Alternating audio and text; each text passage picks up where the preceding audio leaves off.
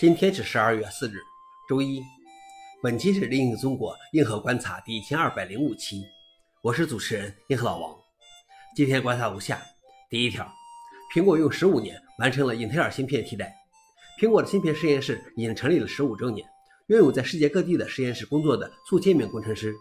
从今年起，所有的新款 Mac 电脑都将采用苹果自己的芯片，从而结束了该公司对英特尔十五年来的依赖。但在成立十余年后的二零二零年，苹果公司才开始放弃使用英特尔的 CPU 处理器，转而在 MacBook Air 和其他 Mac 内使用自己的 M1 芯片。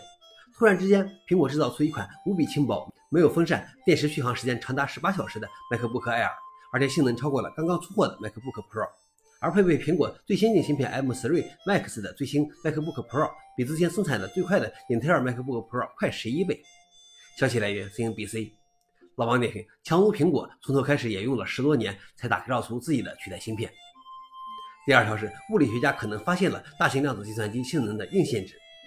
物理评论快报上的一篇新报告指出，对于基于电路的量子计算机来说，可实现的电路复杂度受到计时质量的限制。维也纳技术大学解释说，该研究小组能够证明，由于任何时钟都不可能拥有无限量的可用能量或产生无限量的熵，因此它永远不可能同时拥有完美的分辨率和完美的精度。这为量子计算机的可能性设置了根本性的限制。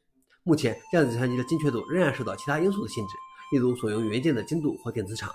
但该计算表明，今天我们离时间测量的基本限制发挥决定性作用的机制已经不远了。消息来源：Science Alert。老王点评：或许到时候会有新的量子计算机的设计，就像在真空管计算机时代是无法想象现在的超大规模集成电路的计算机一样。最后一条是，电子前线基金会发布隐私优先白皮书。电子前线基金会 （EFF） 发布了一份新的白皮书《隐私优先》。他认为，一部全面的隐私法必须包括以下内容：无在线行为广告、数据最小化、选择同意、用户访问、移植、更正和删除信息的权利、不优先适用州法律、具有私人诉讼权的强力执法、无付费隐私计划、无欺骗性设计。消息来源：EFF。老王点评：这样的隐私法简直是对现在的数字经济赤裸裸的打脸。以上就是今天的硬核观察。想了解视频的详情，请访问随附链接。谢谢大家，我们明天见。